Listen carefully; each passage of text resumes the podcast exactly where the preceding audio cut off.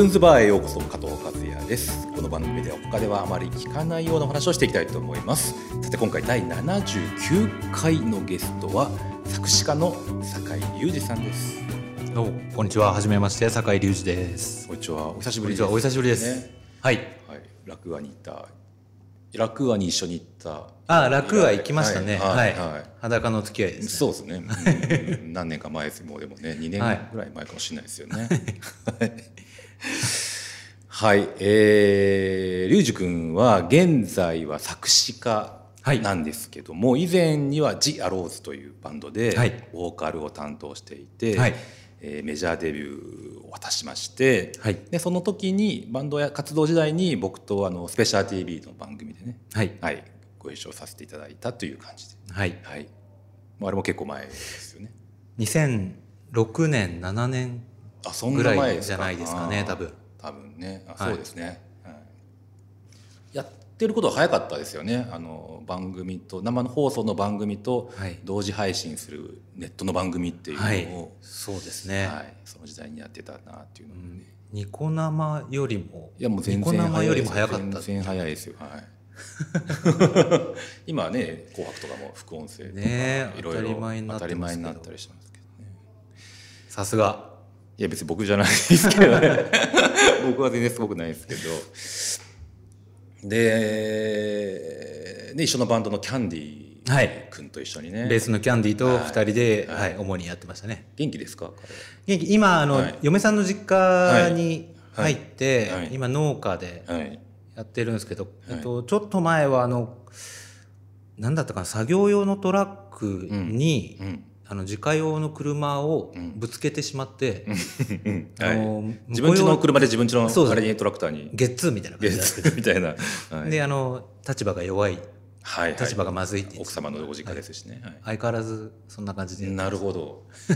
まああの時の番組もかなりなんていうんですかね。ド S な攻撃を受ける、そうですね。えー感じでしたけど。活動でしたねはいはい。はいまあ、今だとねなかなか結構炎上しそうなああそうですよね。感じだったなと思って、思い出してみるときっと。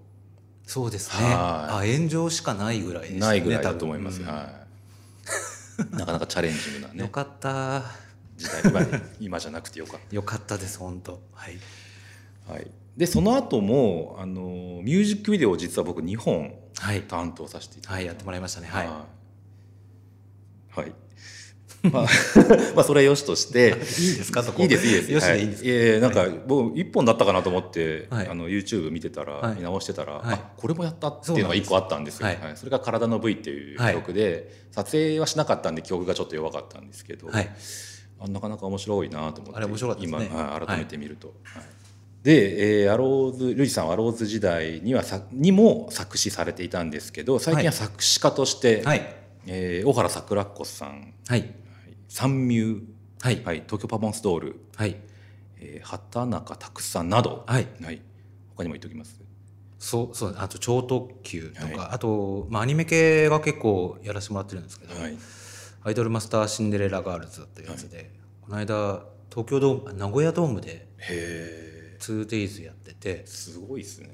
見に行きました。初めて。あの企業店のバイトではい。昔僕行ったんですけど、はい、名古屋ドームに芝生を企業店。企業店。大学生の頃にああ、起業するのね。企業店のバイイトで、はい。その就職店みたいなのいはい。の設営のバイトで行って以来に名古屋ドームに。名古屋ドームに行って自分の曲が流れてて ああ、なるほど。もう超感動しましたね。あー。なかなか の規模ですよね。アイドルの方じゃなくてアニメの方とか、うん。本当詳しくないと知らない方でも本当に大きいところではい。やったりされてまよね。ですすよね今、うん、で、はい。まあ、そのメジャー契約が終わってからの、そのきメジャー契約時代は3年ぐらいだったんですかね。そうですね。3はい。年ぐらいですかね、うん。まあ、そこから作詞家になるに至るまでまあいろいろまずはお伺いしたいんですけど、まあ、最初は急に定期的な収入がなくなったりみたいはい。な感じで結構大変だったのかな。すごすごかっ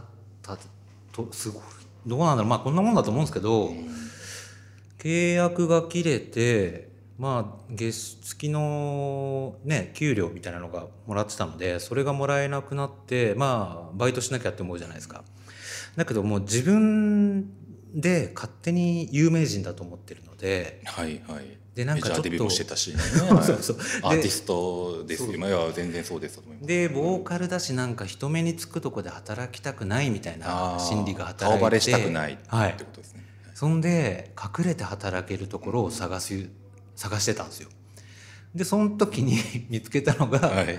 渋谷のラブホテルの仕事で。はで深夜何時だろう？10時ぐらいに出勤するのかな？あへえ。スタン確か出勤して、で丸山町丸山町ですねはい。であのカーゴパンツシックスポケットのパンツをいつも履いていって、はい。両ポケットにコンドーム入れてはい仕事ですねそれは100ね個ぐらい仕事として、はい仕事として。はい。でなんかこうお客さんが出てったらカゴ持って上がってって部屋の清掃してへで枕元に最後コンドームセッティングして 戻るみたいな。えへえあそれ知らなかったですよ本当に、そんなことされてたんですね。別に外で働けばよかったんですけど別に普通に。まあ隠れたいっていうことで、ね、なんかねへ全然そんな必要なかったのにだからあれ待機する場所があるんですね。あの待機場があってあのラブホテル皆さん行ったことあると思うんですけど入り口の横まあおばちゃんがいてちっちゃい窓があってでいくらですよみたいな鍵渡してくれたりとかするじゃないですか。あの横に扉があるんですけど大体あの奥に清掃員たちが待機してる場所があってへでえおばちゃん一人じゃないんですねおばちゃん一人じゃないですあそこにいるのは。はい。あで中にパネルみたいなのがあってどこどこの部屋が出たってなるとそこカゴ持って上がってって清掃に入るみたいな。ーは入るとはい。もう大変なことになってたりとかもうああそうでしょうね。のもうね皆さんも使ったことあると思うんで 本当綺麗に使わないとダメですよって思うそうですよね。いろんな惨事になってる。でそうですね。体液は大体踏みましたね僕はね。はい。散乱してるんですか、ね、散乱してますね。もうよく綺麗にするんですねじゃあねそれをね。まあ素早くね、うんそこはもう想像にお任せしますけど。あまり掘らないですね掘らない方が。でもまあカーゴパンツがちょうど、はい。あのコンドーム入れるのに良かった。そうなんです。で僕帰りにはい。朝仕事終わって9時ぐらいかな終わって、外出たら警察に止められて、はい。でもやっぱなんか薬とかでこう、はい待ってるじゃないですか、まあ、そういう場所ですからね、はい。でちょっとお兄さん待ってって言われて、であのちょっとポケットの中調べるよって言われて、僕やばいと思って。で僕今からポケットの中調べてもらっても大丈夫ですが、はい。ただ驚かないでくださいね。前置きしたんですりさんに。結構入ってますけどって言って何？みたいな感じ で、で見せてかコンドームが100個ぐらい両手に「あああみたいな「仕事なんです」って「ああご苦労様」って言われて。よかったよかった。ですね合法的なものでよかった。はい、えー、押したり。それ、はい。それが押したり。なん2年ぐらいしたのかな。あそうなんその頃でもなんか電話とかで話したりしてましたよね。してましたよね。で自分がどうやってやっていくのかをまだ決まってなくてまだバンドややって最後のアルバム作る時だったので、まあ、みんなであのメンバーの家に集まっておなんかレ音楽作ってライブ活動をしてみたいなことはしてたんですけど、はいはい。だけどまあそんな途中でまたちょっと仕事変えようと思って、うん。もう本当給料だけで探してそれであの日本一の歓楽街のあの、ね、あの新宿のあの街があるじゃないですか、はあそこのキャバクラのほあのウェイティングバーみたいなのがあるんですけどそこで働いたんですうねその後は。バーテンってことバーテンとして。うん。まあタッパもあるんで僕、うん。で似合いそうですよね雰囲気的にはね。なんか立ってればいいやみたいな感じに言われてて、であの、まあ、バーテンとしてもやって、はいはい。お酒作って。でそうですね。そしたらもう大体の怖い人たちがはい。ねあの夜遅くなるとどんどん怖い人たちが来るんで、まあ、怖い人たちをバーカウントカウンターの中でこう見ながらは怯えながら暮らして あ見えながら別にでもなんか言われたりはしない？まあ多少言われますねやっぱね。そうなんです「オラ」みたいな。へー。絡んでくる？から見えもありましたねはい、まあ、死ぬかと思うことも多々、はあ。多々？そうですね。なんか血も見見ましたしね。なんか暴れてる感じの人たちもいたんで店内で。店内で。はい。まあしまあやばいなと思ったりはしたんですけどまあその時に、はまあ、どうしようかなと思ってでバンドの最後のアルバム出してツアーも終わって最後ワンマンも終わってしっていう時にちょうどメンバーのギギターのやつが甲状腺がんになって、はい。でもちょっとみんなに無理させすぎたなと思ったのもあったし、でもちょっとみんなもねその時34半ば、35ぐらいになったのかなみんな。だからもう同い年なんですかね。そうですね同級生。みんな名古屋のね。でまあそれぞれの仕事にみんな地元とかそういうところに帰るって話になって、なるほど。あじゃあ僕一人で何やろうかなと思って。で最初は一人で曲作ってライブとかやってたんですけどうん。あまあ僕あのやっぱバンドでドンじゃないと何もできないなってことをうん。まあそこで思い知り。うん。そんで、まあ、もう一回冷静に考えてみようと思って、はいえー自分が毎月曲を作ってはいライブをしてお客さんが何人入るかなって計算してみたんですよ。はいはいでそれで生活できるお金になるのかって計算して、はいそしたら答えが僕の中ではノーが出たんですね。なるほどで無理だと思って、うんじゃあ人前で歌うってことはあの今までのようにはいかないってことで一歩下がったんですね。でもう一個じゃあ曲を作って誰かに提供して歌ってもらうってことができるかって考えたら、まあ、僕バンドのメンバーにアレンジしてもらってたので、うん。もう弾き語りぐらいまでしかできないんですよ。はいはい。ってなるとそこも僕は道が途絶えたと思って、それでじゃあ最後に歌詞だけだったら、うん。ひょっとしたら誰かと戦えるんじゃないかと思って、うん。それであの歌うことと曲を作ることをやめて、うん。それで歌詞だけに一点に絞ったんですね。なるほどで作詞家募集で検索したら、はい。あの前の事務所がなんか拾ってくれて、えー、あ今の事務所じゃはないくて？ってことはいまあ、そこは今辞めたんですけど、うん。本事務所が拾ってくれて、うん。それであのコンペとかをこう、はい。もらうようになって書き始めたんですね。うん。うん。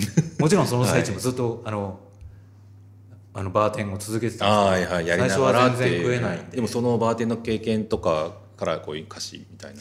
どうすかね。でもやっぱねあの街なんでね 偏った歌詞になっちゃいますよね。昭和っぽい感じになっちゃうのかもしれない。う。んまあでももともと歌詞書いてたし、はい。あのなんていうんですかねそれなりに龍二君らしいっていうのが、僕は歌詞のことがちょっとうまく語れないんですけどあの個性というか独特なものはあったかなと思うんですけど、なんか自分のバンドやってた時にやっぱりこう自分を通して歌うのでやっぱり自分のキャラクターがどうしても反映されなきゃいけないと思うし僕が例えば女言葉で歌うものとかを全部やってたりとかなんか可愛い女の子だから美しく見える世界とか、はい。かっこいい男だからなんか渋く見えるなんか泣ける歌とかあるじゃないですか。はい。なんかそこがどうしても僕ができなかったことが自分でやってる時は、はい作詞家になってからはもう筆先で誰にでもなれるので、なるほど、ある意味ちょっと面白いなと思って、はいはい、うん、それじゃあ自分の曲っていうのとやっぱり大きく変わったところ大きく変わりましたね。うんだからもう自分の言いたいこととかは、まあ、結果的には入ってるのかもしれないですけど、うん。あんまり入れてないですね。うん。この人に合うようにっていう風で書いてます。そう取っかかりとかってどんな感じなんですか？最初の小さなアイデアみたいなところから始まるのかなと思うんですけど、ままずメロディーと、はい、あのラフアレンラフでデモテープが送られてくるんですよ。でそれに曲線ってことですね。曲線なんですよ、うん。全部大体。でそれに対してまあ例えばとあるアイドルだったら今回はこういう曲が欲しいこういう歌詞が欲しいみたいな企画があってその企画に対して僕が当てていくというか、じゃあやっぱり職現在はもう結構職業的なと職業そうですね職業作家ですね、僕がはい。ころ、職人的な、ねうん。依頼があってっていう、そうですね。ですよね、アーティストという、うんだからオーダーうん。オーダー通りなんだけどオーダーを超えるようなものを書いていかないはいはいまあ、どんな仕事もそうだと思うんですけど、でもそのまあオーダーを出してる人は、うん。まあ、今この求め世の中に求められていたりそのティストがこれ曲を次の展開としては出していこうっていうのを考えて今、そうですね。依頼してるってことですよね。まあだからディレクターさんの力がうん。だいぶ大きいなとも思っていて、まあ、続けてきて思ったのは。やっぱすごいんですよね、うん。彼らの考えてることは。うん。うん。まあうん。そこも自分たちのバンドの時は自分がやってたわけじゃないですか、はいはい。だから人の意見が入ってくることの楽しさはうん今は別で面白い、うん何を考えですか？全部の演出なりコンセプトなりを考えてるんですかね？ディレクターさんは。うんなんでしょうね、うん。うん。まあ、アルバムだったらアルバムの物語も考えるし、うん。ツアーと今までの活動とこれからととか、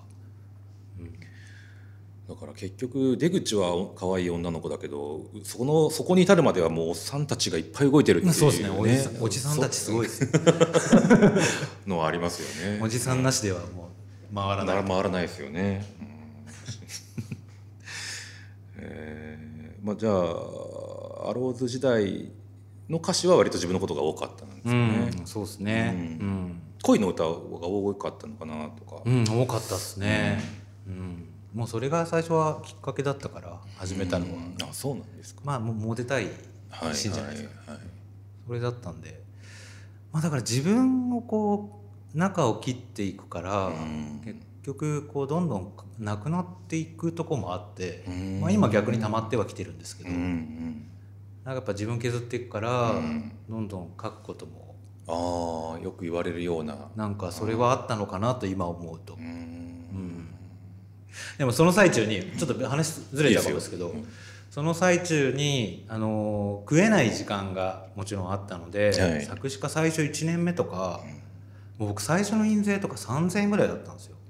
月に三千円ってことですか？あの3期3ヶ月に4期あるんで印税は。はい。年そ間ねれ。最初の1期目が3 2800いくらで、はい。最初に書いた書いた CD が買えなかったんですね僕。なるほど自分で買えなかった。うんうんでもちろんその後後から来るので、はいはい全然変わったんですけどそれでまあそういうこともあってちょっと今この食えない自分をうんなんかこう形にししたいなと思ってうんでちょうどバーテンしてたところに、まあ、キャバクラなんでワインもあったんではい。でワインの勉強しようと思ってこで僕ちょこちょこワインに親しんでて去年僕ソムリエ取ったんですよ。うへえ資格を。はいうんで日本のソムリエと海外のソムリエ資格もとソムリエ資格みたいなやつも取ってでなんかあのゆくゆくはなんかワインのことも仕事にしたいなと。ああそうなんですか。はいワインの詩があったってことじゃなくて。詩があったんじゃなくて、ないんです、ね、もう全然別で。別な、えはい。ーあそうなんですか。ワインのねインスタワインのメラベルしか上げてない。上げてないですね。はい、あそういうことだったんですね、わかんない世界です僕ワイン、ね、何を？面白いですよ。はい面白いですか、ん。うん。何を？見たらいいんですかね。